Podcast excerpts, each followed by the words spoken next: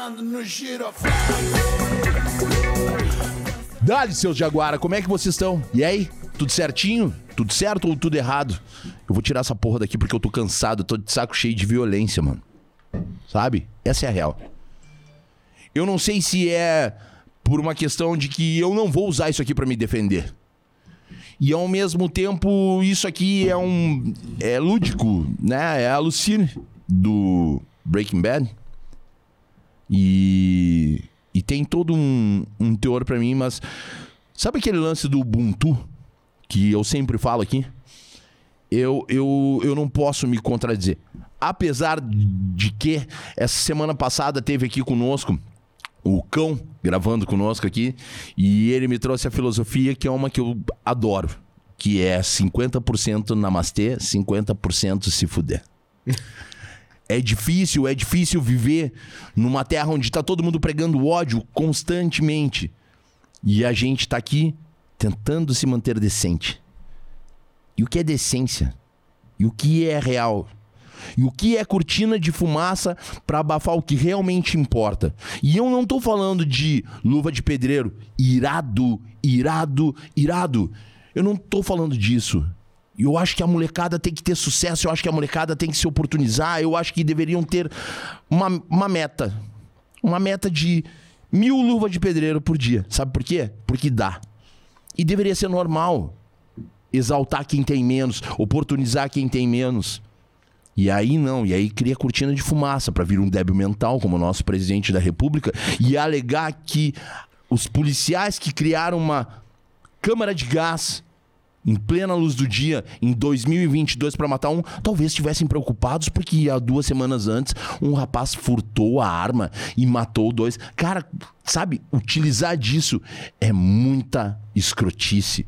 Utilizar disso é muita falta de decência.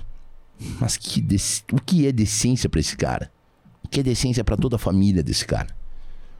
E é nesse pique aí, que não é pique blinders, eu tô tirando essa porra de cima daqui do. Ainda não consegui tirar o palavrão do vocabulário. Mas é aquele lance de que eu digo: não adianta eu ir lá para baixo do viaduto fazer comida no Cozinheiros do Bem, dobrar a esquina, um cara cortar minha frente eu sair babá, né? Desaforando. Eu tô numa construção e errar é humano. Eu, eu gosto de citar isso, que as minhas conversas com o Marcito são coisas que, que, que, que colaboram muito para nossa vida, para minha vida, porque qual é a meta, Júlio? A meta hoje é ser um pouquinho menos pau no cu do que ontem.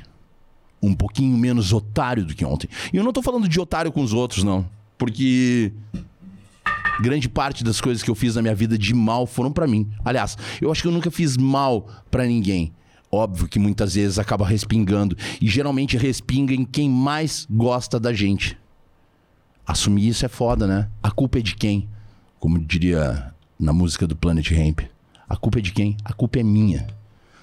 Dava para usar aquela máxima do Homer: se a culpa é minha, eu coloco em quem eu quiser. Mas não. A gente precisa e é necessário assumir os nossos atos e pagar por eles. E hoje eu tô aqui com um cara que para mim é uma monstra de uma referência. Um cara um cara reto. Sabe aqueles cara ponta firme? Eu tenho uma flecha tatuada no meu dedo. E essa flecha significa que o que a gente aponta, ela vai. E a palavra é uma flecha. E nesse cara eu confio. Esse cara, para mim, é uma das maiores personificações de caráter e de responsabilidade que existe como ser humano. Esse cara é o Márcio Chagas. Seja bem-vindo, meu irmão. Vai, me emocionei, velho. Porque tu é. Pá, tu é. Ponta firme pra caralho. Eu tenho uma. Eu tenho uma bio aqui, mano. Tá? E eu só vou. Né? Passar a fita aqui pra rapaziada, pra quem tá nos assistindo. E. E a gente, e a gente já começa. Esse papo que vai ser do caralho. É, Márcio Chagas, 5 de julho de 1976, 45 anos. Professor de educação física, ex-árbitro FIFA de futebol e comentarista de arbitragem, militante do movimento negro, pai, voz. Seja bem-vindo, meu irmão. Valeu, Júlio. É uma satisfação estar voltando aqui. Aí, um brinde. É, um brinde. Merecemos. Salu. Salu. Pois é, e eu acho que es- esse teu ponto de partida, ele não. Ele, ele sai dessa polarização política que a gente tá. É uma reflexão. Né? Porque no momento em que um, um presidente da república tenta justificar o injustificável porque são homens de fardas e não querem reconhecer um erro, e foi um erro, foi um erro. Né? São seres humanos, mas erraram e tem que reconhecer o erro. Né? O que fizeram com aquele cidadão, Genivaldo, foi um absurdo. Foi um absurdo. Né? Mas alguém tentar justificar a corporação para defender a corporação, não tem o que defender. Não tem o que defender. Né? Hoje mesmo, o- a Secretaria de, de Segurança do, do Estado do Rio Grande do Sul, junto com a Brigada Militar, afastou os, os brigadianos do- envolvidos Do, do Brasil, do, do torcedor. do torcedor do Brasil, de, do Pelotas, tomando a atitude correta. né? Não é. no- Pô, É o, é o começo, né? prendeu, levou pro hospital, né? Tinha que fazer lá o. A, a, a- como é que é o nome? Corpo de Pô, delito. o Corpo de delito. Cara, mas não precisava ter feito aquilo que fizeram com o cara. O cara algemado. Não- O cara algemado tomou uma tunda de pau, tá hospitalizado há mais de um mês, né? Em coma induzido. Quebraram o cara, né, meu? Não, arrebentaram, Arrebentaram o cara por dentro. ah, e, e outra, né? Algemado, na Algemado, covardia. na covardia. Na covardia. Então, ah, mas é torcedor, é vagabundo, é não sei o quê. Então, todo mundo tem que sair de casa com sua ficha criminal estampada no peito. É isso aí. Né? Né? Porque Fazer senão tem uma justificativa pra dizer que valeu o, por, o, o porquê do motivo daquela agressão, daquela, daquela, daquela covardia toda que aconteceu. E isso é uma coisa que vem acontecendo nos últimos anos de uma maneira absurda. 2019, o Beto, que foi morto pela polícia, pela polícia não, por seguranças ali no um- Carrefour. O Gustavo Amaral, que foi morto na cidade de Amaral pela polícia quando confundiu um, um celular alegando que pudesse ser uma arma legítima defesa imaginária putativa. Eu guardo essa palavra porque no outro dia o governador do estado, Eduardo Leite, na época, tentou justificar dizendo que um, que um policial estaria numa ação como se fosse um árbitro de futebol, podendo acertar ou errar. Mas eu nunca matei ninguém. Eu nunca matei ninguém. Eu errei e muito dentro do campo de jogo, mas eu nunca matei ninguém. Não, isso é, é, não tem comparação. Ah, então não tem comparação. Então, essas desculpas estapafúrdias que normalmente os governantes tentam dar para justificar o erro das suas corporações, não cabe mais. Não cabe mais. Eu acho que não, não cabe mais nenhum tipo de erro dentro de uma corporação, é, como a Brigada Militar, ou como Polícia Civil, ou Polícia Federal, Polícia Rodoviária Estadual, enfim, seja quem for que carrega uma farda, que veste uma farda. É, eu tive uma treta, cara, ano passado, o cara simplesmente foi extremamente imbecil e ignorante, falando que eu tava dando comida pra vagabundo. No, no auge da pandemia, um sargento nos abordou, ele sem máscara né? E aí, alegando que eu- a gente estava estacionado em cima da calçada. Ah, eu quero agradecer toda a preocupação que, tiver, que teve conosco o comandante Severo do nono batalhão, que buscou e perguntou, Júlio, o que, que tu gostaria? Eu falei, cara, eu só quero que esse cara participe de ações voluntárias, porque, enfim, é o que ele precisa, porque é pobre lutando contra pobre. E branco, pobre, preto é. Exatamente. Essa Minha- é a real. Minha avó dizia Tá isso. aí. ligado? Branco, pobre, preto é. Porque se tu for pegar e entrar em comunidade aqui em Porto Alegre, tu entra na tuca, mano. Tem mais branco do que negro. Sim. Tá ligado? Tem mais branco do que negro. Em várias comunidades. Negro. Ah, até porque a população negra em Porto É porque Alegre ela não é- chega a 20%. Exatamente. Eu- é, a gente tá falando de. Né, de um. Porra, de uma ponta do. Talvez por isso tão racista é o nosso estado. Sim. E talvez por isso tanto, né, os nossos irmãos sejam sejam alvo, né? Porque negro é alvo. Negro é alvo. Cara, tá ali um moleque é, meu, tá- Até, até os. eu- eu- tem uma coisa que a minha mãe sempre dizia: até os cinco anos vocês eram queridinhos, bonitinhos, queridinhos. Passou dos cinco, seis, oito anos, virou um protótipo do marginal. conseguiu correr, Isso aí. conseguiu correr a alvo. É isso aí. E é uma merda viver num país. Cara, eu, eu- porra, Toninho tá tatuado aqui no Aham. meu braço. Toninho é um senhor negro de 72 anos de idade. Comeu cinco marmitas, é, sete marmitas, fazia 21 dias que ele não comia comida que não era do lixo. Um senhor de 72 anos de idade, com calção furado no meio das pernas, que não andava num raio mais máximo de dois metros, porque ele já tava não sabendo mais como sobreviver. E ele só tava existindo, resistindo. E enquanto eu carregar um, um senhor negro no meu braço e um moleque indígena na minha pele, isso aqui, velho, me torna mais próximo. Porque nós brancos, cara, a gente a gente precisa ser escudo. A gente precisa bater. Ai, não, ah, não falar de racismo não é o teu lugar de fala. Cara, não cala uma pessoa que tá querendo lutar contra algo que é bizarro, que é esdrúxulo, porque tem que se falar e tem que ser discutido e debatido. Branco e preto unido. Resposta que cala, que cala o ridículo, não é? Sim. Como dizem, me Sab- sabotagem. Sabotagem. Sabotagem. Sabotagem. Isso. E, enfim, mano.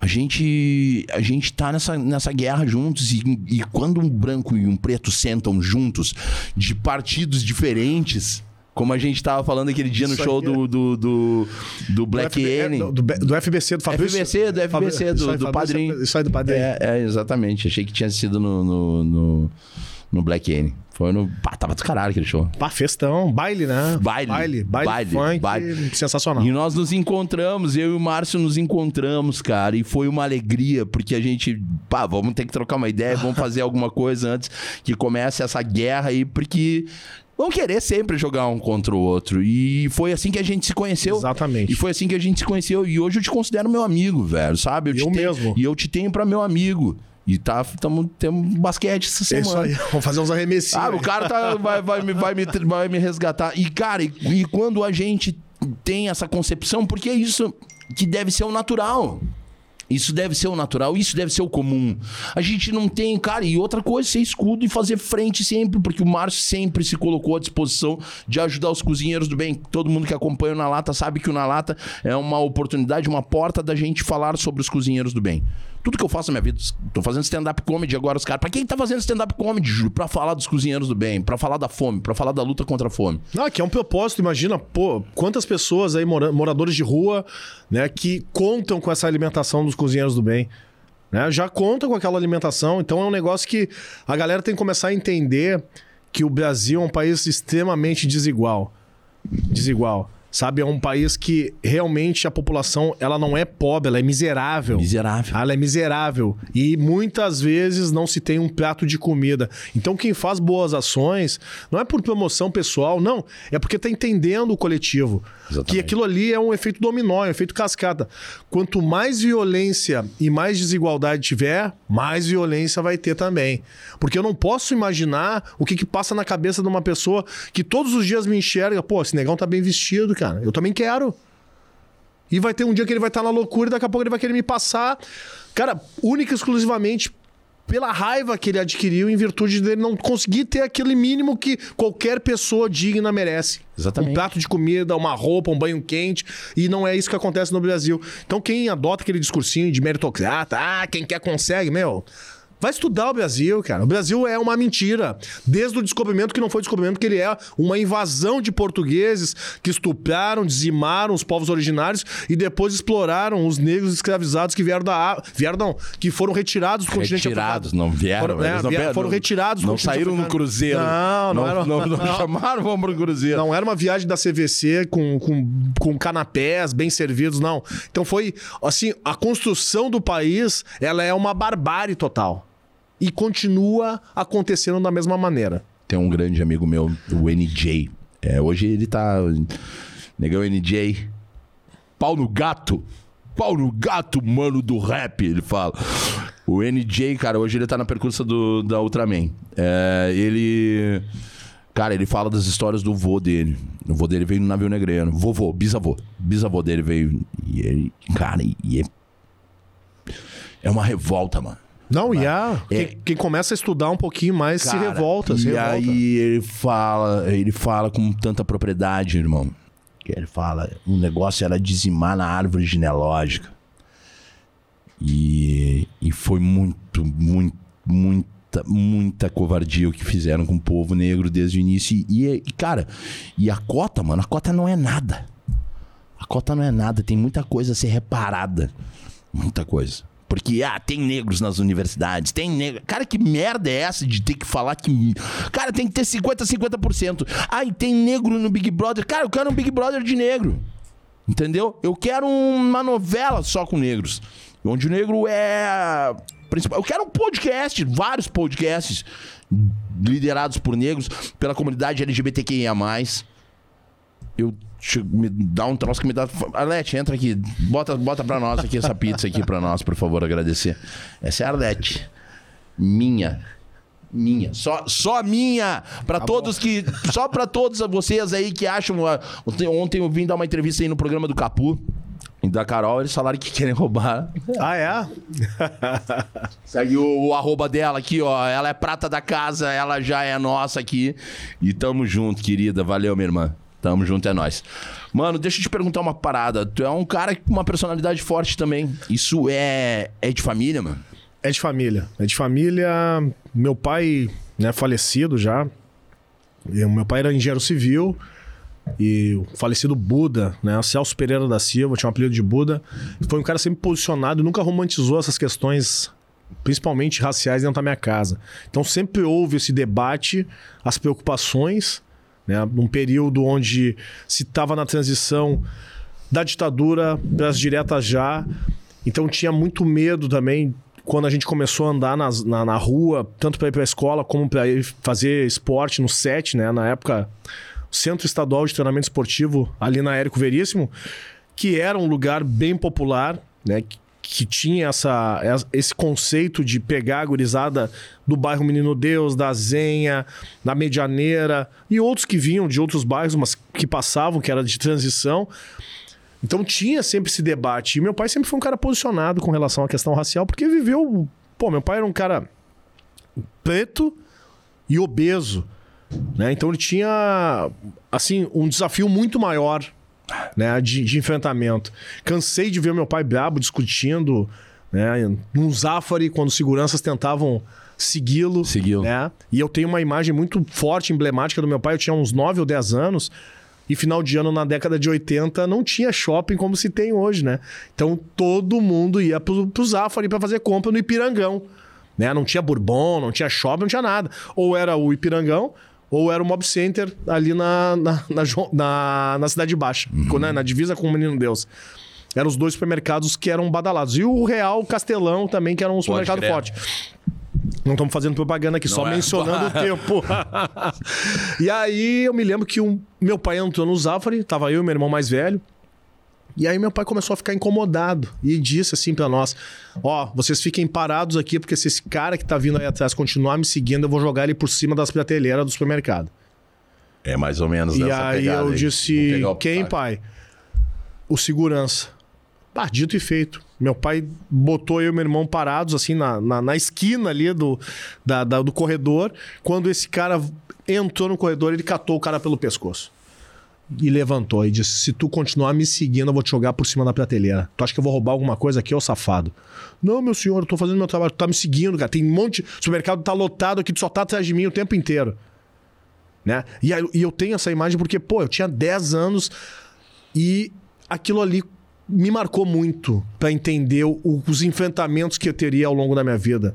Né? Com relação a essas questões de, de perseguição de segurança, de abordagem policial, de, de, de, estudar num colégio de pessoas brancas, que eu estudei no IPA, uhum. na época do colégio, aluno bolsista, em virtude do basquete. Então, de várias vezes, os meus colegas eu estando com ele, o único a ser abordado pela polícia, eu no caso, vai pra parede, abre a mochila, joga o material no chão.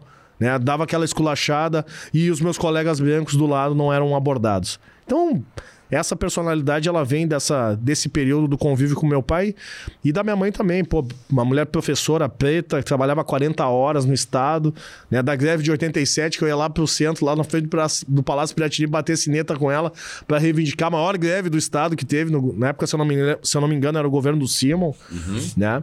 Então, tenho vários fatos assim que me fizeram, que foram moldando a minha personalidade para que eu tivesse essa voz ativa e não me calasse as injustiças e as, e as covardias que a gente assiste normalmente e muitas pessoas ficam numa posição isenta, não tem como me isentar. Eu tenho que participar, eu tenho que me manifestar. Eu acho que hoje em dia não tem quem, quem se isenta, tá fora do, do, do, do corre, tá ligado? Tá fora do, do contexto geral da sociedade. Porque é momento de se posicionar. É necessário.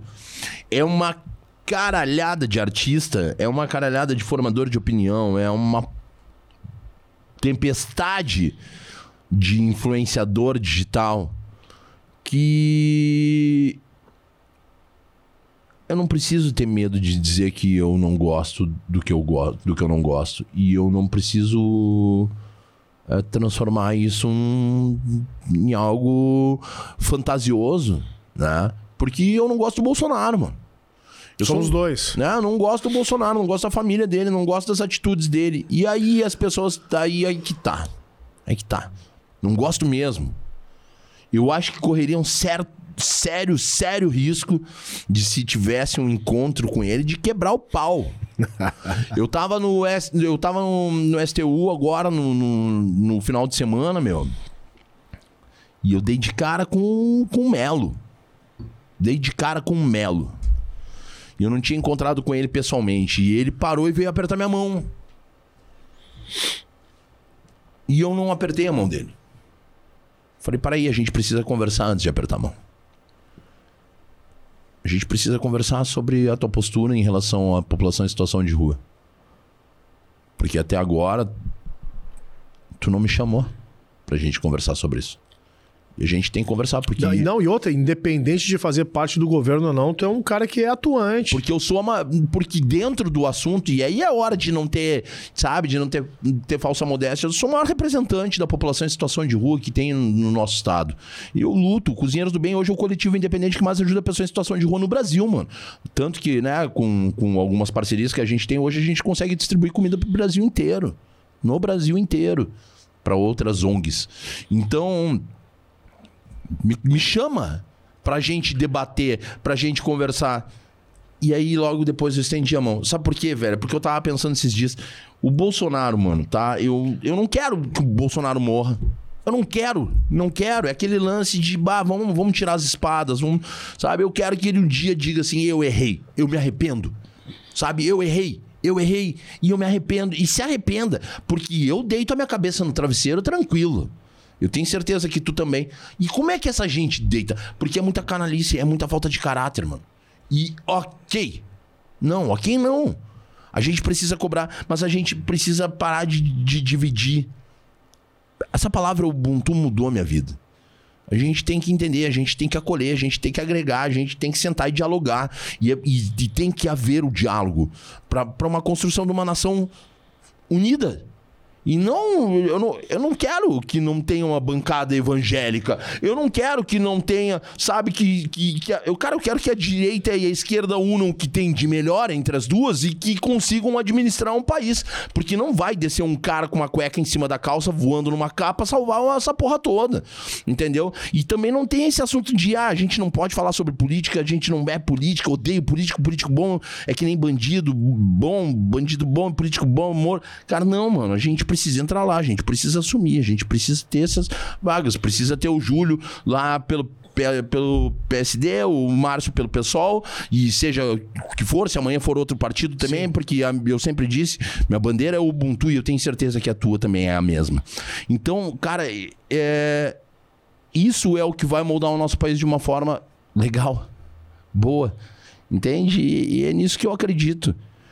É... Hoje, hoje de manhã, até estava escutando, né?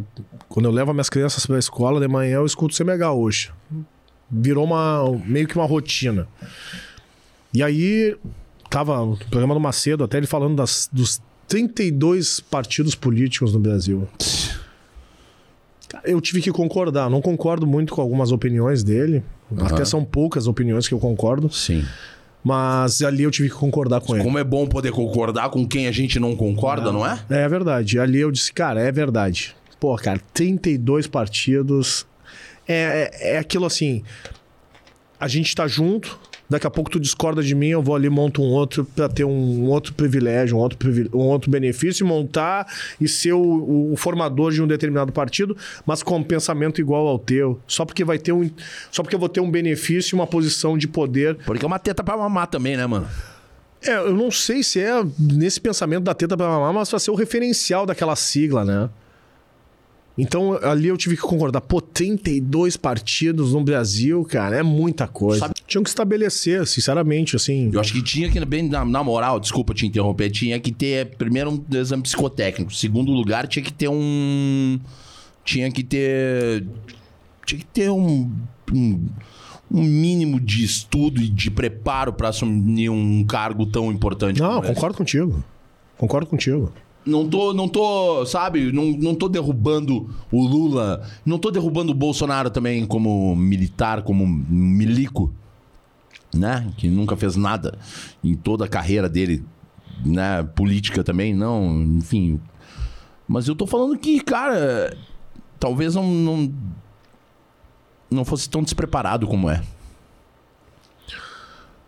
Eu, frequentemente, eu me pergunto como é que chegou à presidência o sujeito desse? Nascer, nasce, como é que se cria, dizia meu, meu pai ia dizer. Não sei, sinceramente eu não sei. Porque em 2018, quando começou aquele movimento, e eu tenho até hoje aquela, aquela imagem dele indo pra cima da Maria do Rosário, que aquilo ali pra mim ele tinha que ter sido preso. E aí eu fiquei pensando assim, pá, esse cara não pode, não, tem como ser presidente, sabe? E aí começou aquele movimento do da mitologia, né? Mito, mito, mito. Eu disse, não. Mito maníaco. E colocaram o cara na Mito presidência. maníaco. Cara, é, é- eu tenho medo. Eu tenho medo. Eu quero. O, o único presidente que, que foi eleito sem ir pra um debate. Eu acho que assim, ó.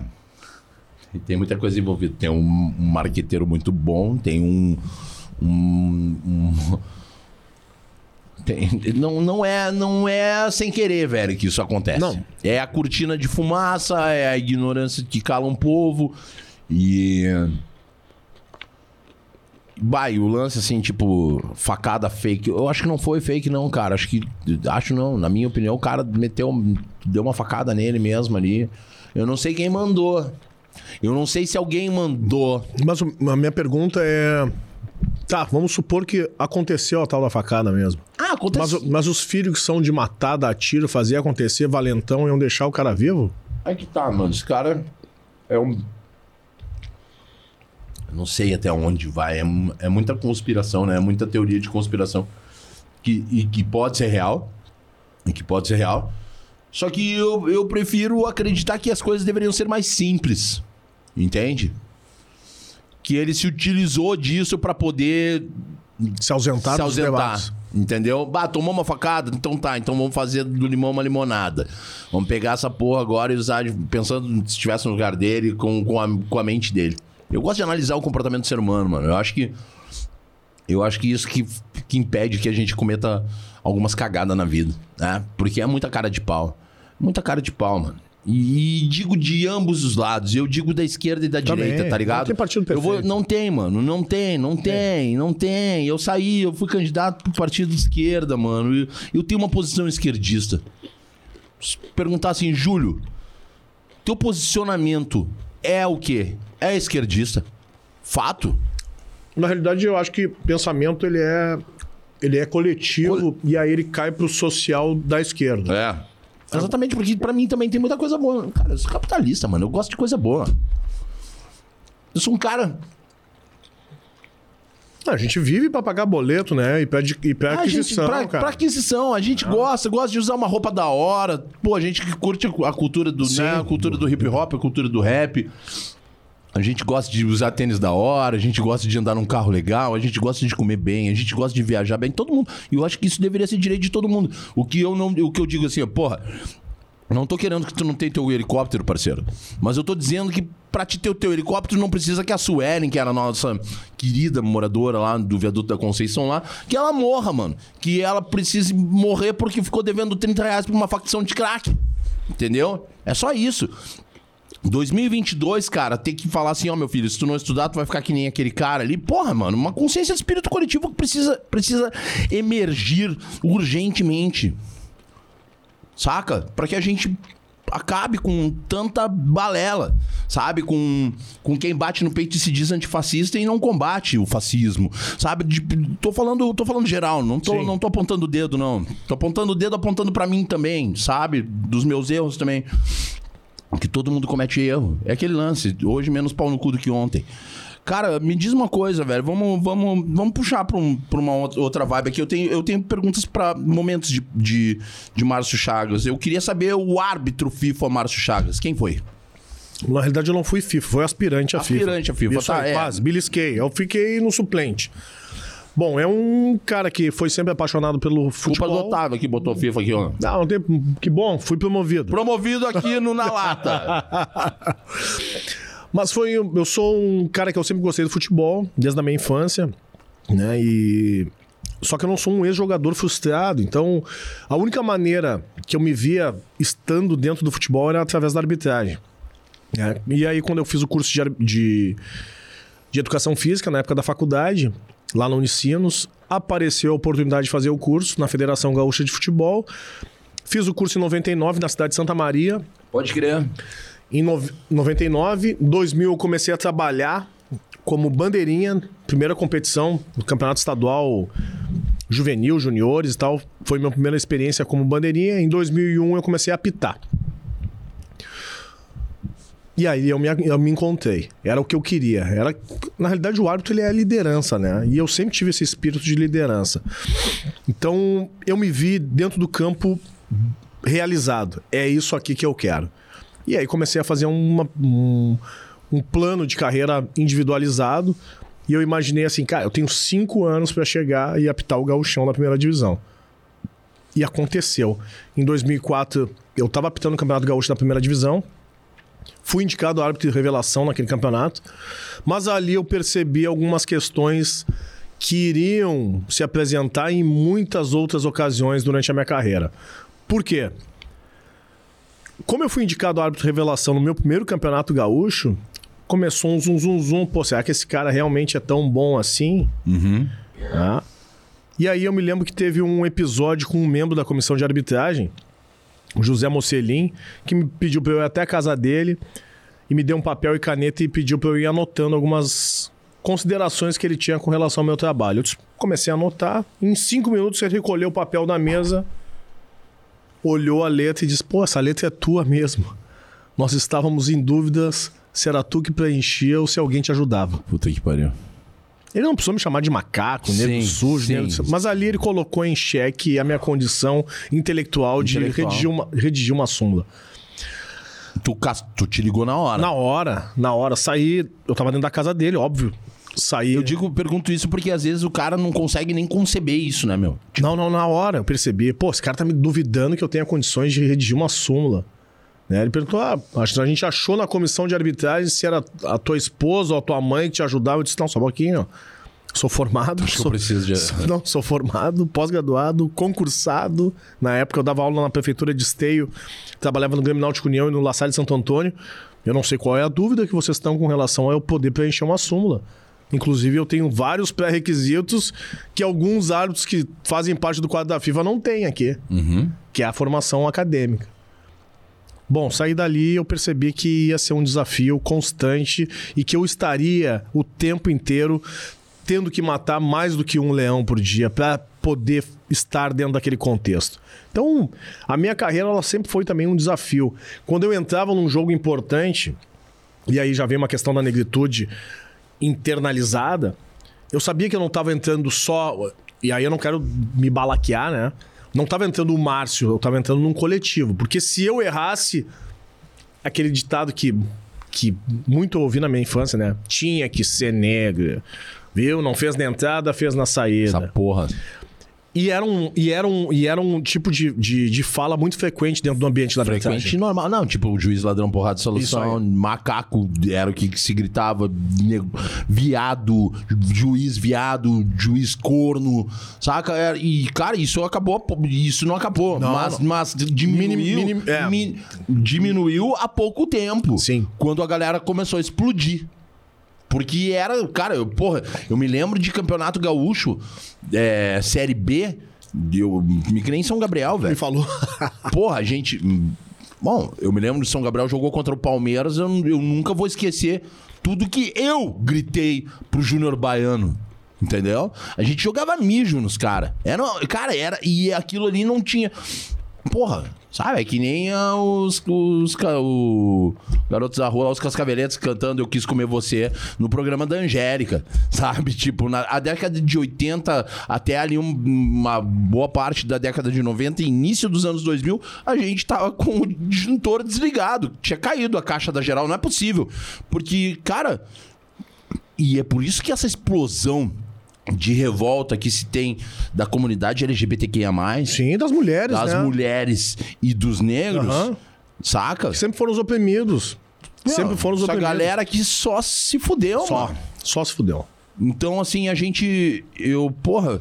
Não, e outra, é aí quando eu escuto ou leio algum comentário assim, ah, mimimi, ah, vitimismo, não sei o quê. Eu tinha um amigo que a gente chamava o cara de tudo e o cara nunca, nunca foi contrário. Eu disse, tu perguntou alguma vez pro cara se ele era contrário ou não? Ou se ele se submetia pra estar Pra tá convivendo convivendo junto. É. Que é, uma merda. Porque, Porra. eu, pô, eu fui pobre pra caralho. Eu nasci num berço de ouro, mano. Nasci num berço de ouro. Meu pai não tinha grana, meu, meu pai e minha mãe tinham grana pra caramba. E meu pai saiu de Bagé também. Meu pai era pardo. Saiu, né?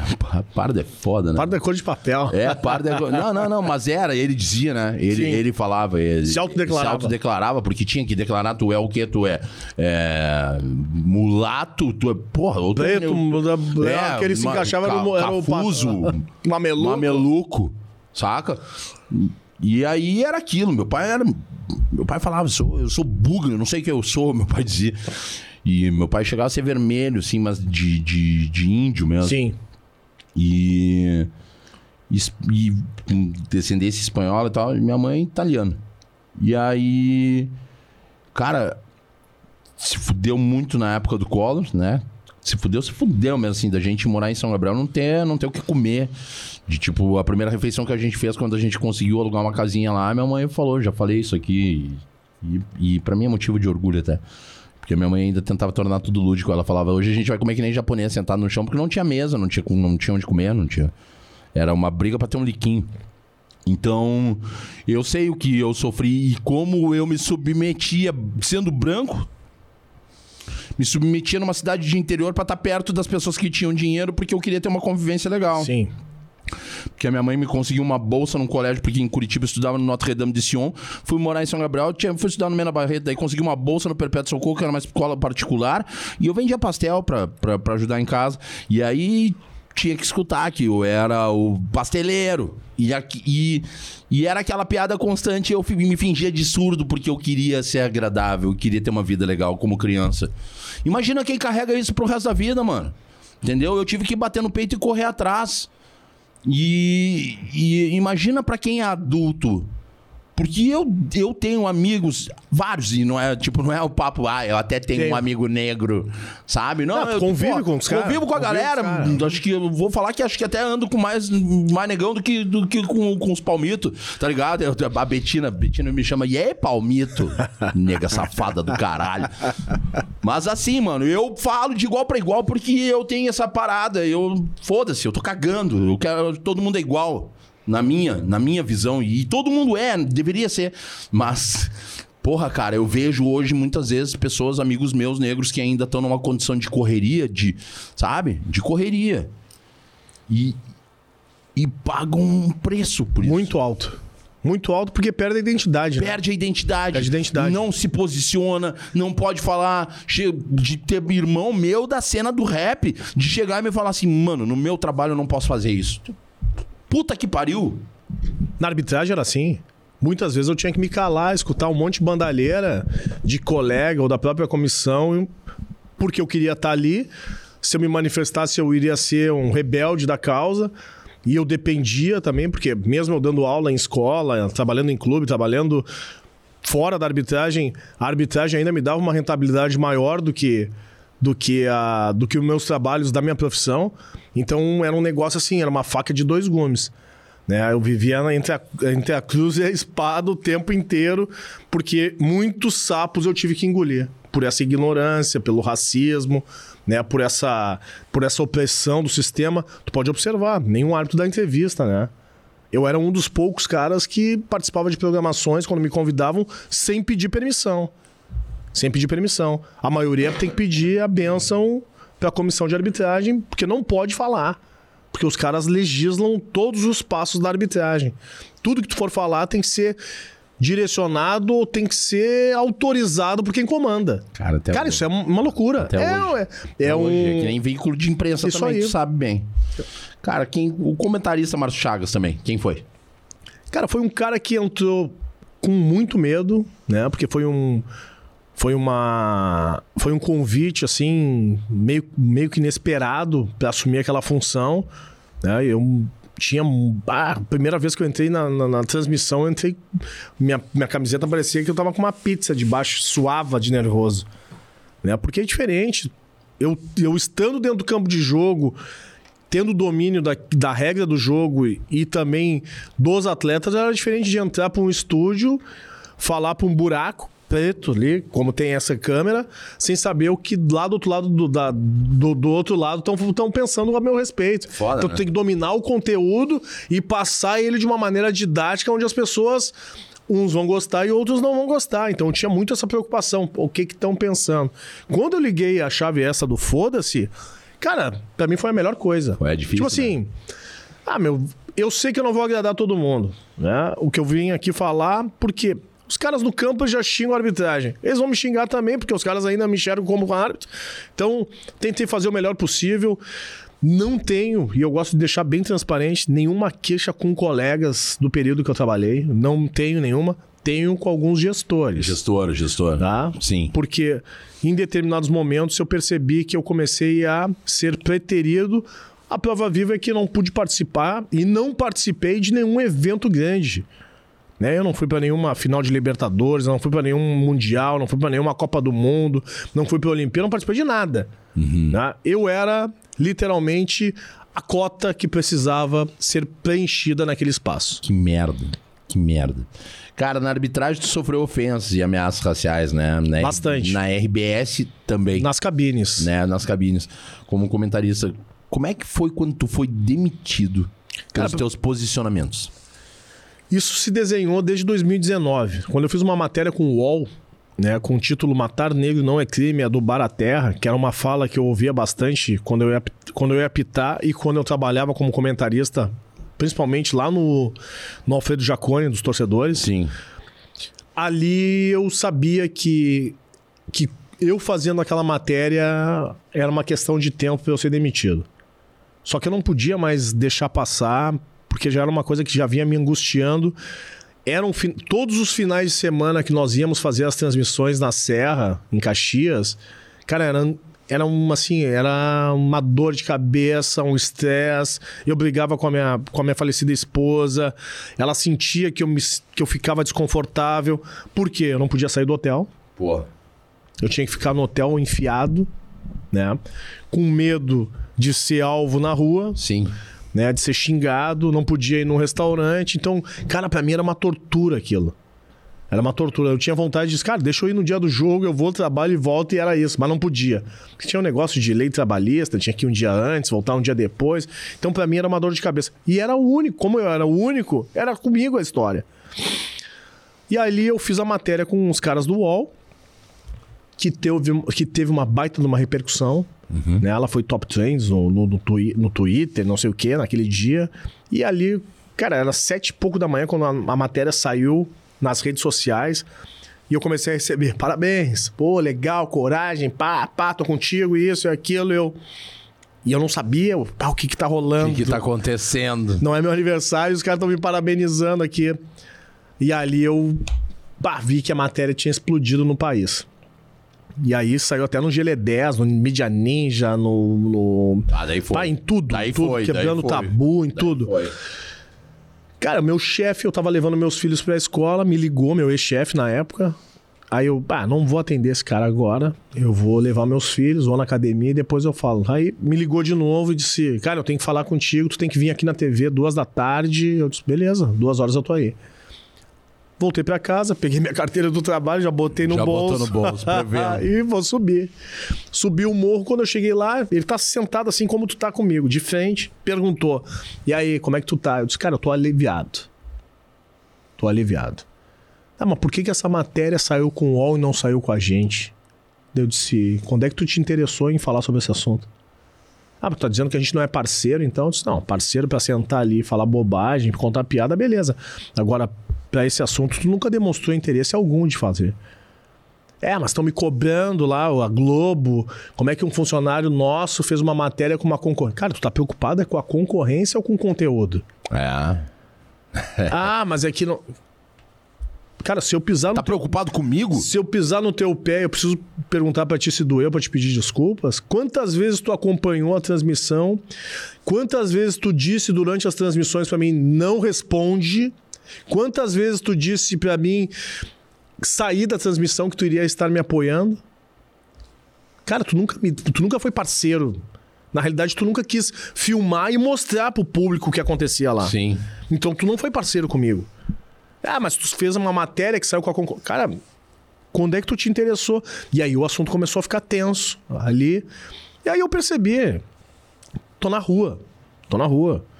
Né? Só que ele não ia me botar na rua naquele momento, porque como teve uma repercussão nacional aquela, Sim, aquela matéria, vai, vai, é- ia ficar pior ainda, ia, ficar pior ia- ainda ia pra eles. Derrubar né? o cara, certo? Mas ali eu comecei a perder espaço, a não participar mais dos programas, eu não participava mais do Globo Esporte, eu não participava mais do Bom Dia.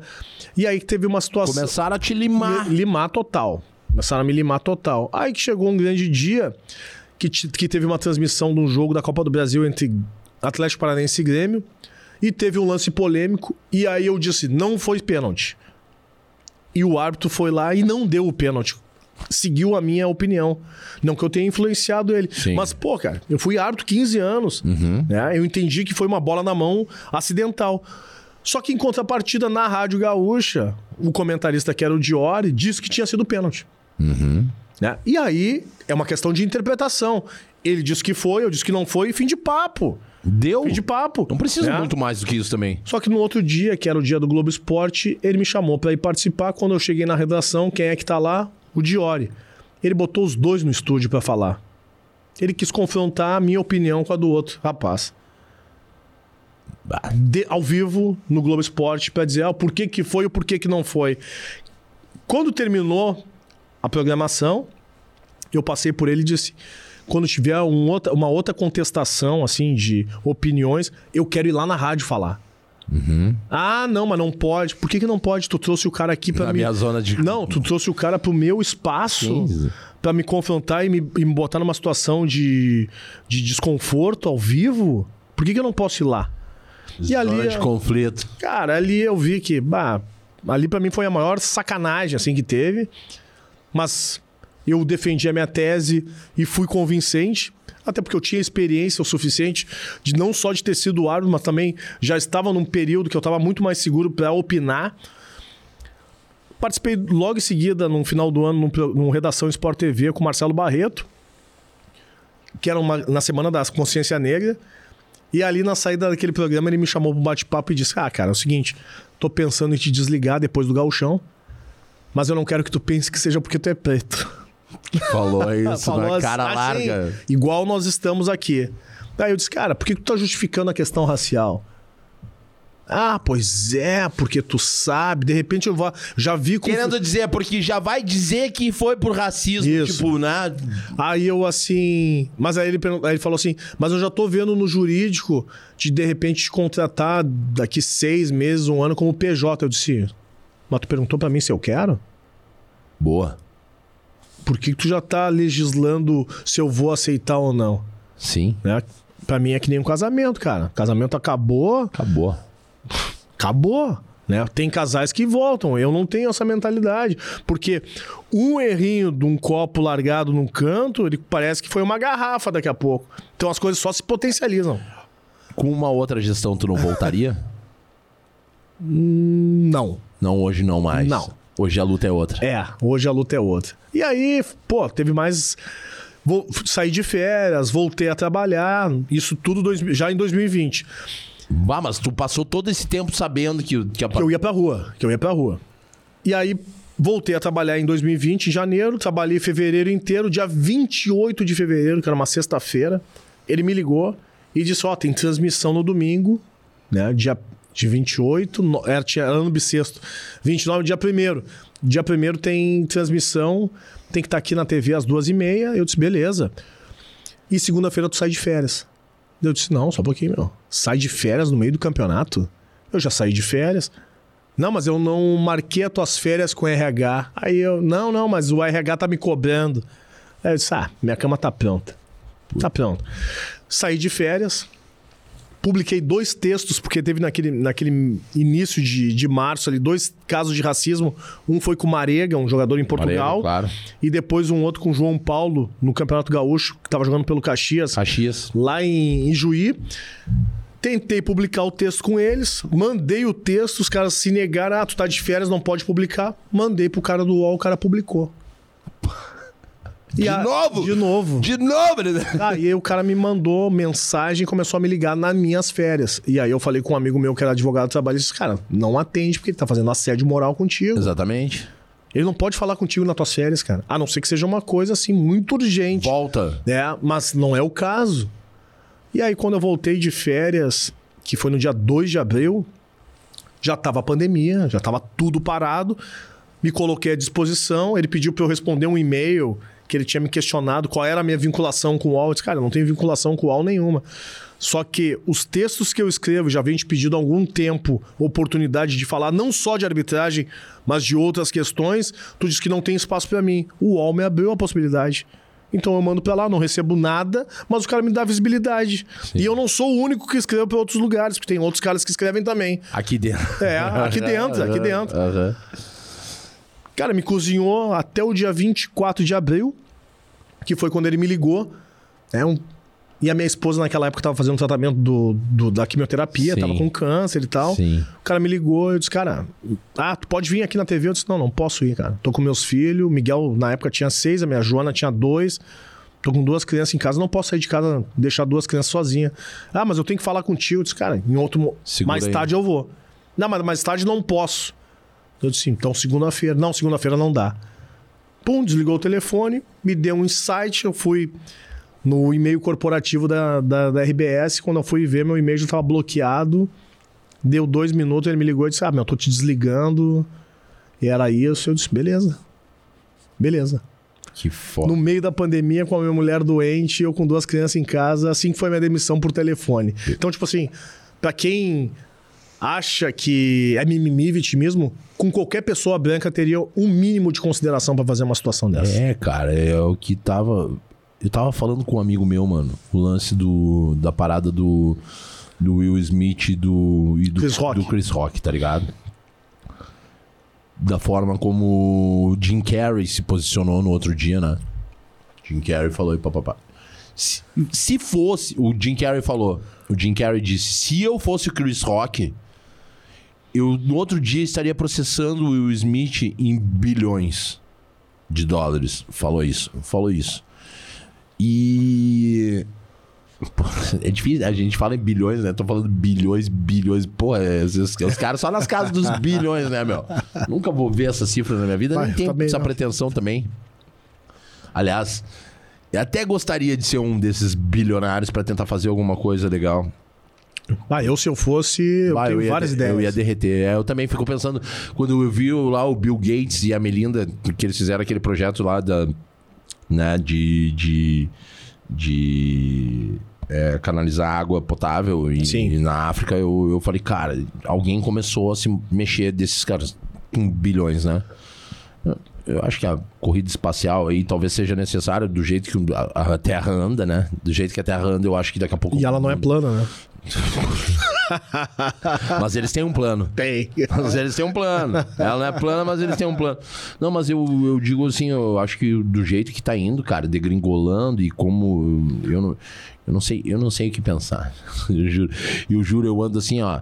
Eu tenho, eu tenho bugado a minha mente, cara, assistindo tanta coisa, assim, ó, porque a gente tenta encontrar explicação no que não tem explicação, né? Tipo, de para onde a gente tá indo, é, eu, eu disse, eu tô cansado de ver esses momentos históricos, né? De pandemia e de agora apareceu mais uma, saca? Cara, é tanto. É, eu acho que daqui, daqui para baixo E eu acho que. E eu não sei se eu agradeço de ter, de ter a oportunidade de viver nessa era, nesse, nesse período da história, porque talvez já tenha sido um pré-preparo a minha luta contra a fome, a tua luta contra o racismo Sim. e as lutas que nós tivemos até aqui, pra encarar e pra ser ponta firme, pra segurar a onda, porque a galera vai se abalar cada vez mais.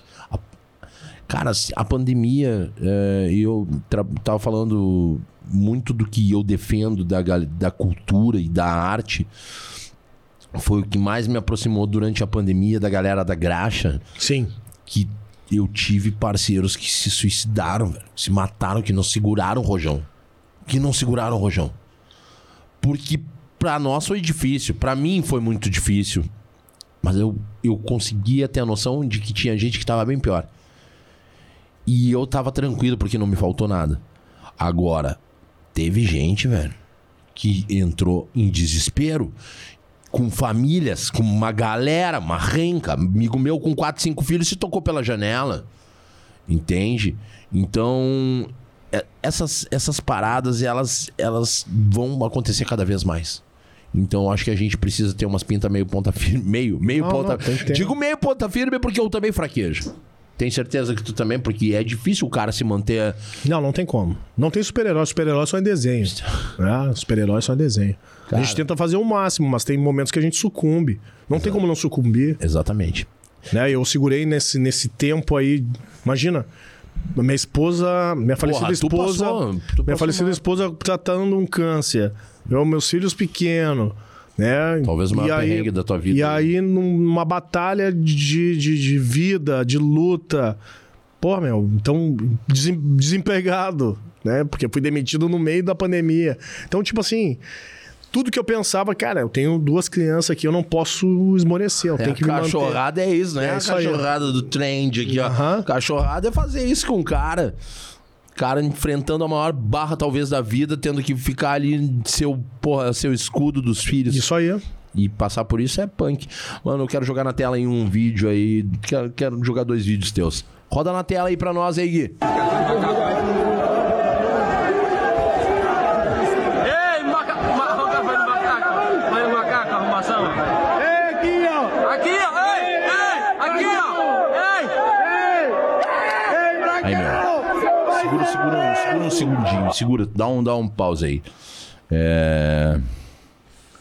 Cara, tu tem voz ativa, né? Nesses vídeos aí que a gente tá rodando aí, que a gente vai rodar agora. É...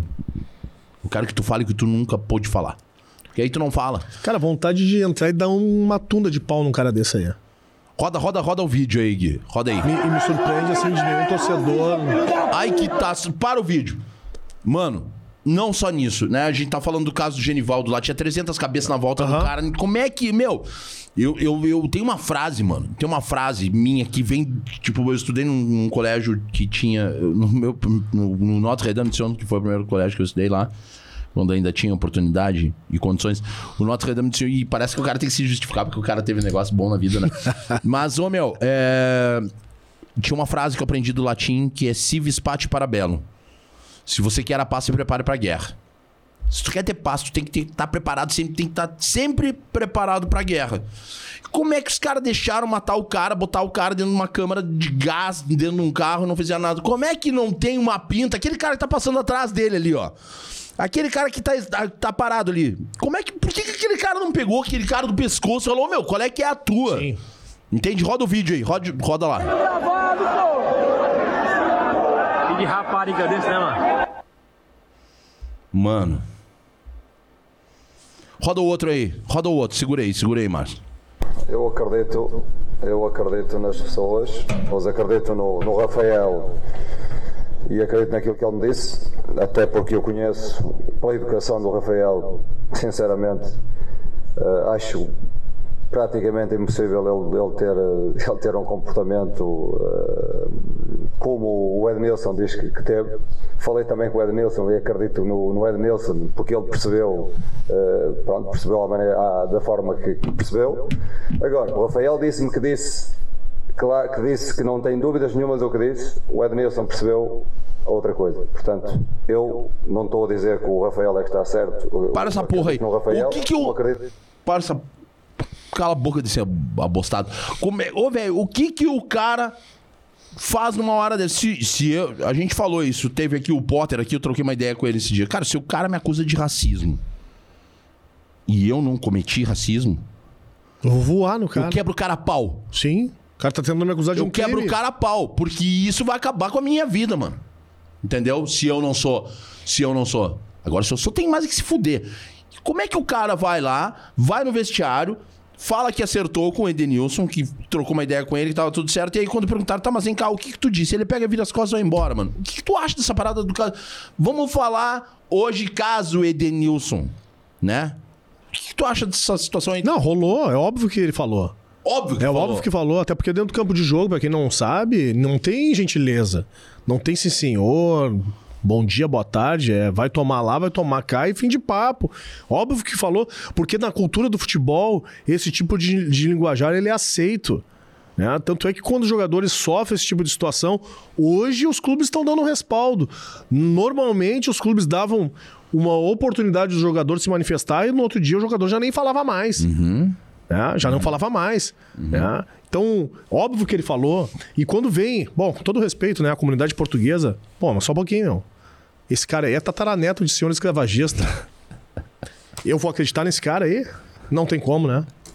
Tô rindo de nervoso. não tem como. Tô rindo, tô rindo de nervoso. Esse cara é, é tataraneto de senhor escravagista, né? E o, o atleta dele também é português. Então, tipo assim, meu, é, é um linguajar tão naturalizado que eles vão se proteger. Eles falam isso, com certeza eles devem, no domingo, depois do jogo, dar risada e continuar falando. Aqueles macaquinhos. Isso aí, ficaram agora estão brabo. Não pode falar mais nada pra eles, que agora eles se mordem, que é o linguajar que hoje os caras gostam de dizer bastante, né? Não dá pra falar mais nada, não, meu. Não, não- não nunca, só- nunca, nunca- se nunca- pôde nunca falar. pôde. É que vocês tinham a legitimidade porque os avós de vocês, os tios de vocês, eram os juízes e os promotores que passam a mão por cima. Passa a mão por cima. Porque quando cai lá no- no- na, na mesa, vocês são sempre absolvidos. Só que a gente vai continuar denunciando. E a gente vai chegar lá no topo e a gente vai estar lá defendendo. E aí nós vamos mudar. Aí nós vamos mudar. Aí essa moeda vai inverter. Aí quando vocês forem racistas, vai chegar na mesa do juiz preto e diz: pum, condena. Condena. Afonso Aurino. Isso aí. A minha mãe, uma vez, deu voz de prisão pra um cara na rua. Tava com a minha mãe no, no, no Rua da Praia Shopping, em 1996. Minha mãe tava na praia, no, no Rua da Praia Shopping e um cara pegou um. Tinha uma. Bem na, na esquina ali da, da McDonald's, dentro, tinha Sim. uma padaria ali e a Pinta pegou uma, uma empada e tinha um cabelo. Um cabelo crespo. E a mulher que pegou a parada, pegou e, e falou pro marido dela: Olha aqui, tem um cabelo preso, crespo. E, a- e esse cara levantou e falou assim: É daquele macaco ali, ó. É desse neguinho. A minha mãe, na hora, bateu na mesa, levantou e falou: O senhor está preso. Eu estou lhe dando voz de prisão. Pra quem não sabe, todo cidadão pode dar voz de prisão, tá? Se tu enxergar alguém na rua, tu dá a voz de prisão, tu levanta, dá a voz de prisão, comunica hum, a uma corporação, a brigada militar, polícia civil, e eles. E aí tu dá um jeito de segurar o cara enquanto ele estiver ali. Uma vez roubaram. Uma vez a gente tava num apartamento de um amigo meu em Santa Maria, roubaram o. o roubaram o computador dele, um- um Roubaram um notebook dele, a gente pegou o cara no calçadão, a gente saiu correndo atrás do cara, pegou o cara no calçadão e atamos o cara com fio e demos voz de prisão pro cara até a polícia chegar. Sim. E tu pode fazer o mesmo, cara. Inclusive, quando tiver alguém aí, É o que, é o que esse torcedor tinha que ter feito ali, né? ter feito. E eu tô tirando óculos pra olhar na cara de quem tá em casa aí, pra quem tá assistindo. Dá voz de prisão, velho. Não compactua com isso. Se tem uma mesa com 10 caras que não são racistas e tem um olho do cu racista, vocês todos são racistas. Isso é fato. E, e não é clichê, mano. É ter que falar que se, se não basta não ser racista, tem que ser antirracista, tem que ser anti-homofóbico. Precisa lutar, mano. A gente precisa ser escudo. Não, e outra, passar. e é uma desconstrução porque a gente vem de uma cultura, infelizmente, Mano, machista. Machista, machista raci- pra caralho. Meu pai era de racista. Bagé, meu pai era da Ulha Negra. Meu pai um- foi machista. E meu pai, porra, faleceu há 20 anos, quase 20 anos atrás, com 68 anos de idade. E ele já tava em desconstrução, porque era um cara que tinha uma mente aberta, graças a, a dona Vera, minha mãe. Que- é, que- e então, assim, é reconhecer, cara, a gente vem de uma sociedade, de uma cultura racista, machista, homofóbica. Na minha adolescência, eu falei muita merda com relação a muitas coisas. Com o passar dos anos, eu fui aprendendo a respeitar, porque são pessoas que vão estar comigo convivendo. tá? E elas. Não é jargão e, e popularismo, né? Como gosto de botar aquelas placas no estádio. Realmente, as pessoas são iguais. Né? São iguais em termos de direi dos direitos, mas eles não são garantidos. Né? Tem as suas diferenças. Cara, e não é uma questão eu não aceito. Quem sou eu para não aceitar? Ah, cada um legisla a sua vida da maneira como quiser. Vai ser feliz, cara. Tu não precisa ser feliz fazendo piada de, de gay, de preto, sabe? Vai ser feliz, faz, faz piada, faz piada Faz de piada ti de ti. O Marcito vem quando. Eu gosto de citar cito esse vagabundo o tempo todo aqui. Meu irmão, um beijo, Marcito. É, o Marcito fala, cara, é, quando ele fala do humor dele é sobre o respeito à vila, né? E quando ele fala dele, ele fala Do, do ele- Saranda, do Saranda, do Sarandi. E aí, porra, fala do que o cara é. Eu, sabe, eu não permito que ninguém me chame de gordo. Eu sei que eu sou gordo, tu não precisa ficar me chamando de gordo. Agora, ô, e aí, gordo? Bah, o gordo, bah, o gordo, tu me chamar, e aí, gordo? Tá ligado? Gordo com carinho que eu sei. Existe uma grande diferença entre quem fala o alemão e quem fala alemão. Existe uma grande diferença entre quem fala o negão e o negão. Sim, muita. Existe uma grande diferença entre quem fala as bichas e quem fala as bichas. Porque eu chamo, eu boto no colo, minhas bichas tudo no colo. Eu, eu sou. Cara, eu digo assim, ainda eu não desbloqueei meu chip. Porque, sabe, eu sou heterossexual. E. Mas. Que, sabe? Eu. Eu tenho tanto. Ontem, quando me perguntaram aqui, me perguntaram quem era a mulher que eu mais chipava, uma das mulheres que eu mais chipava, a mulher que eu mais eh, tinha como crush, eu falei Valéria Barcelos, mano. Pô, minha amigona. Minha irmã. Minha amigona. Minha irmã. Tem- Um beijo pra ela, inclusive. Beijo, Valéria. Nossa, te amo. Sabe? E aí é isso, é disso que eu tô falando, tá ligado, mano? De respeito, de admiração. De admiração. Quem são os negros que tu admira? Que- quem são os negros que tu tá lendo? Eu faço uma pergunta pra quem tá nos acompanhando. Tu que se diz, né? Não sou racista, até tenho um amigo preto.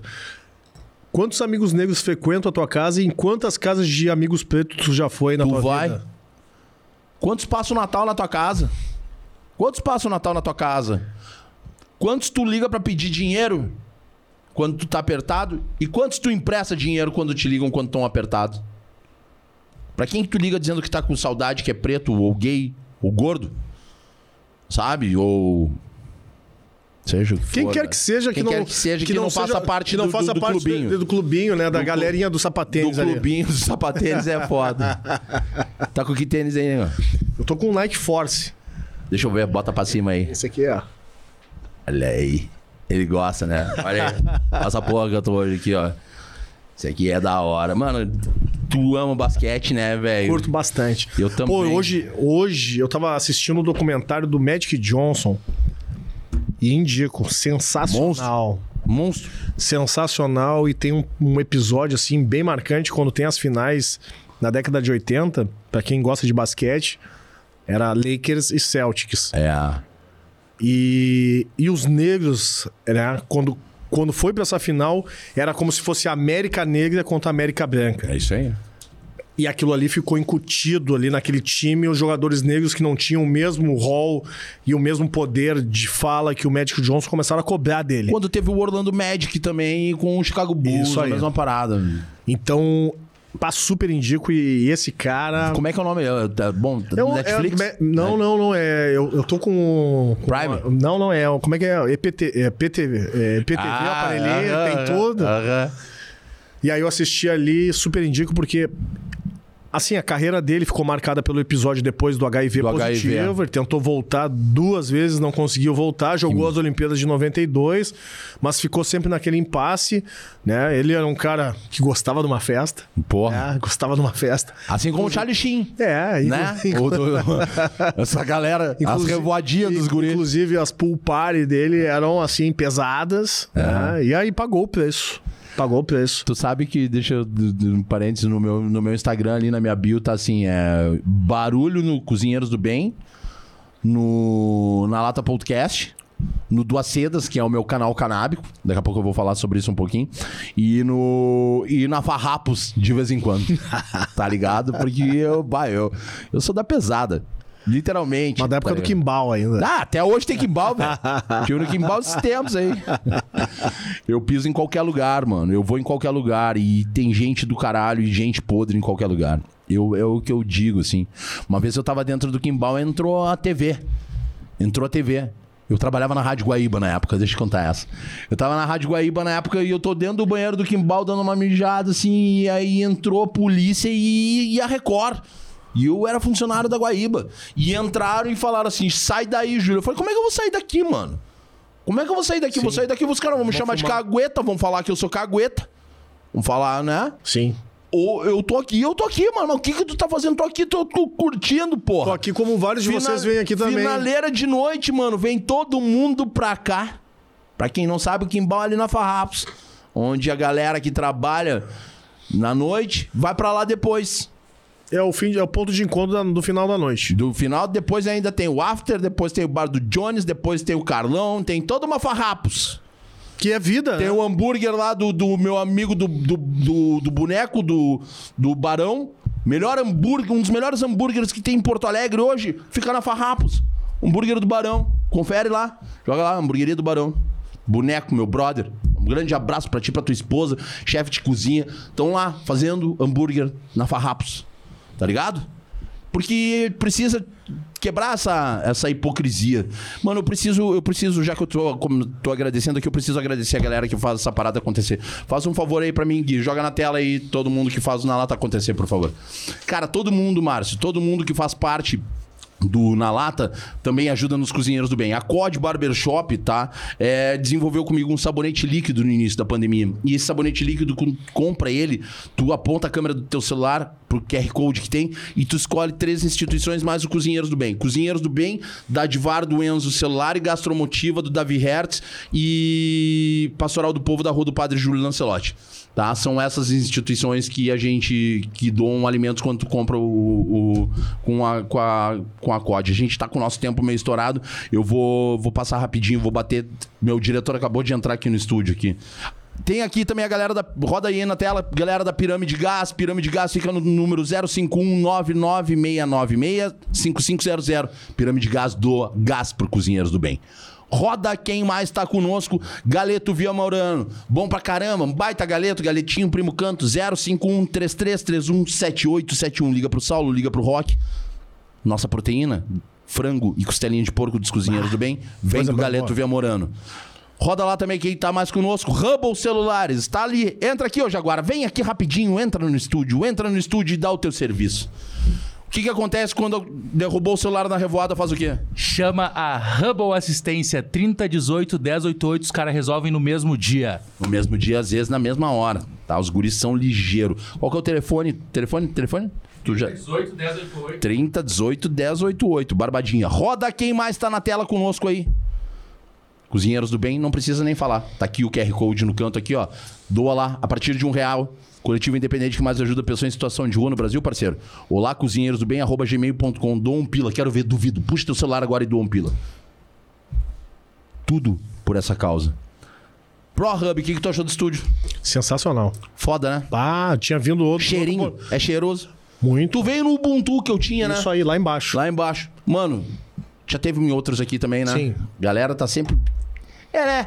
É ou não é, ô senhor Vitor? Todo mundo que eu trago aqui vem, vem, vem e fica, né? Não, mas- maravilha. Mas o primeiro que eu vi foi o dele. É uma maravilha. É uma maravilha. É uma maravilha. Isso, é- isso, isso é o que eu quero dizer pra vocês. Tu tem uma ideia de um podcast? Quando eu cheguei aqui, não tinha ninguém. Foi, foram dois, tinha dois ou três podcasts hoje. Tem uma galera aqui, que bom, maravilha, porque a nossa casa é foda. Tu tem uma ideia legal, cara? Liga aqui pra galera da, da- do ProHub no 0519899720404. Se tu tem uma ideia legal, cara, traz aqui agora. Tem podcast de música, o o Musiccast do, do, do Chris, que tá, tá rodando, tá irado. Tem o ProHubcast. Tem. Cara, tem, tem podcast agora até de OVNI aqui. Tá? Agora vem com ideia legal pra botar podcast. Porque se é pra falar merda, deixa que já tem o meu, tem eu aqui. O cara que fala merda já tá aqui, presente. Tá ligado? Sou eu que falo. Roda aí quem mais tá na tela. Agora é o que tá valendo. Sabe por que, que a gente fala de macaco? Essa marca aí me representa e quando eu chamei o vídeo, eu fui ali trocar a camiseta ali. Porque esse macaco aqui, ó. Esse macaco sou eu. Ape of God, macaco de Deus. Porque somos todos macacos de Deus. Somos todos macacos nesse universo. Porque a Não, gente... e, e que fique bem claro, né? Esse é o macaco, não é o do xingamento do estádio. É o macaco do é o orgulho. maca- não é o macaco que normalmente vocês, que são racistas, gostam de chamar o Não, pessoal não, preto. não, não, não. Esse é o macaco idealizado, caracterizado ali, ó. Tá aqui, ó. Tá na camiseta aqui, ó. Minha mão segurando aqui com a mesma tatuagem que eu carrego. Com um amigo meu aí, Larry, ó. Tá aqui, ó. A camiseta tá no peito aí, mano. Tu é meu irmão. Tamo junto. E entra aqui, entra aqui o criador dessa obra aí, porque trouxe também um presente aí pro, pro, pro Márcio. Satisfação, Márcio. Igualmente, Tiagão. Trazer um presente aí. É uma marca que tem o manifesto na sua essência, né? E utiliza a moda como forma de expressão. Ah, satisfação ver vocês trocando essa ideia, conversando sobre assuntos tão complexos, né? Mas tão importantes para a nossa sociedade, para todo mundo. ah, pensar bem, né? Na- e se ligar na- nas questões do dia a dia e ter o respeito acima de tudo em qualquer situação, né? E não é difícil, né? Não é difícil. Deixa eu fazer uma parada aqui. Essa camiseta aqui é um collab que nós temos do Na Lata Podcast e do da Ape of God. Deixa eu dar um abraço nesse cara aqui, fazer horas que eu tava aqui pra fazer isso aqui ao vivo. Eu vou, eu vou abrir a camiseta aqui, ó. É nóis. Ó, Olha aí, pai. aos racistas, tá aqui, ó, bem explícito. Foda-se o racismo e foda-se os racistas. É isso aí. E fogo nos racistas também. Valeu, obrigado. Valeu, valeu. Mano, tamo junto, tamo junto, fica aí. D- Traz aqui rapidinho, vem cá, deixa eu vir aqui, mostra. Mano, tá ligado nessa, nessa, nessa aqui, nessa edição aqui, ó. Baixa aqui um pouquinho, tá pegando ele aí? Sim. Ô, mano, aqui é, a- é o planeta Terra, mano. Por um fio. Por um fio vai explodir. O bagulho tá. Questões, né?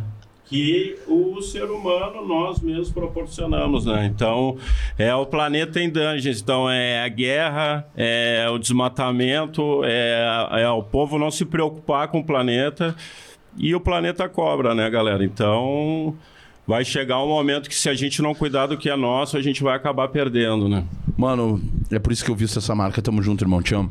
Cara, seguinte, a gente tá na correria, irmão. Legal essa camiseta. Eu quero uma dessa aí pra mim depois, hein? É, mano, a gente tá ficando no final e a gente tem um quadro, irmão, que é o merda no ventilador. Eu quero que tu pegue esse cocô, esse emoji cheiroso aqui, ó. Tá vendo ele? Toca lá naquele, naquele ventilador lá.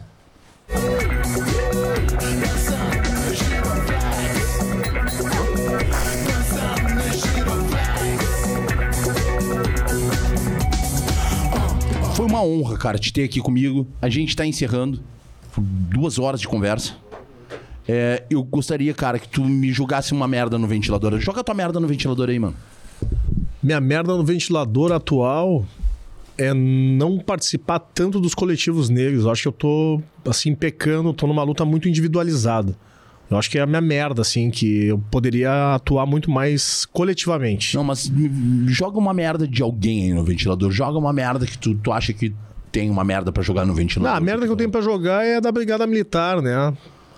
O abuso né, da, da polícia militarizada no país, pra mim é uma merda o que estão fazendo. Fizeram com esse cara. Não, não só com o Genivaldo, mas com o torcedor do Brasil de do Pelotas. Brasil de Pelotas. Né? E no dia a dia, quando não são filmados. Então, pra mim, é uma merda o que tá acontecendo. Espancaram o cara, espancaram o cara, quebraram o cara e não importa. Dentro do ele- hospital, Dentro de um dentro do hospital, hospital, entendeu? do hospital. O cara tá lá, o cara tá aloprado, o cara tá louco, o outro era esquizofrênico. Meu, vocês têm que ter um comportamento de, de segurar e- e- e eu não tô, e eu não tô julgando, viu, a Brigada Militar, porque muitas, é ocorrências, é muitas generalizar. ocorrências atua de uma maneira positiva. Esses, sim, atuaram de maneira covarde, né? Desrespeitando a corporação. É isso aí, mano. Irmão, honra, honra, honra do caralho. Muito obrigado, velho. Que a gente possa continuar pro resto da Com vida, certeza. velho, enquanto respirar, Isso aí. enquanto tiver força, lutar lado a lado. Se a gente estiver em lugares diferentes, em, em bancadas diferentes, que a gente possa sentar, olhar no olho um do outro e poder ter essa, essa conversa de irmão para irmão. Ah, não, Porque o, que o- o saudável da vida é divergência, com respeito. tu pra mim é referência, irmão. E tu também, pra mim, é E- e por conta- tudo que tu faz aí de trabalho social. Conta Tem o maior respeito. conta comigo pra vida, mano. Tamo, Tamo junto, junto. Ubuntu. Ubuntu. Dali. É nós e, cara, aqui, ó, quem tá vendo todos esses, né, esses acessórios, a galera que sabe que, né, tem lá o canal arroba tá aqui, arroba duas sedas. Quem curte aí falar sobre o mundo canábico, a gente sempre fala aqui. Hoje a pauta foi outra, mas tá ali atrás ali, a gente sabe de todos os benefícios dessa planta. A gente também sabe das barreiras que ainda precisamos discutir.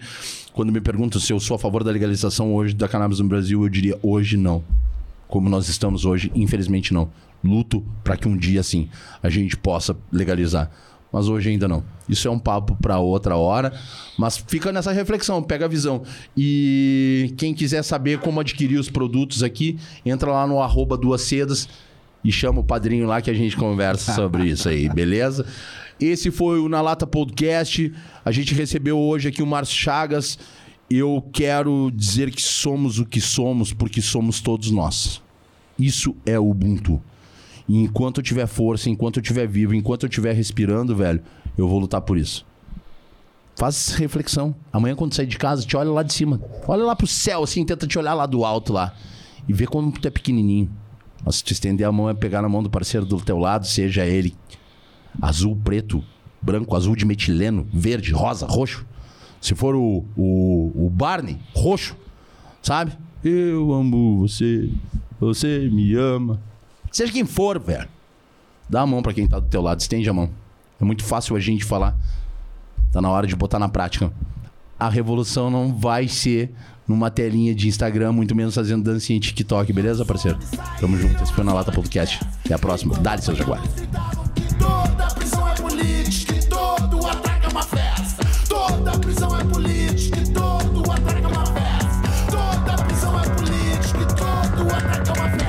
Dançando no giroflex. Dançando no giroflex. Dançando no giroflex. Dançando no giroflex. Os homens, os homens, os homens, os homens,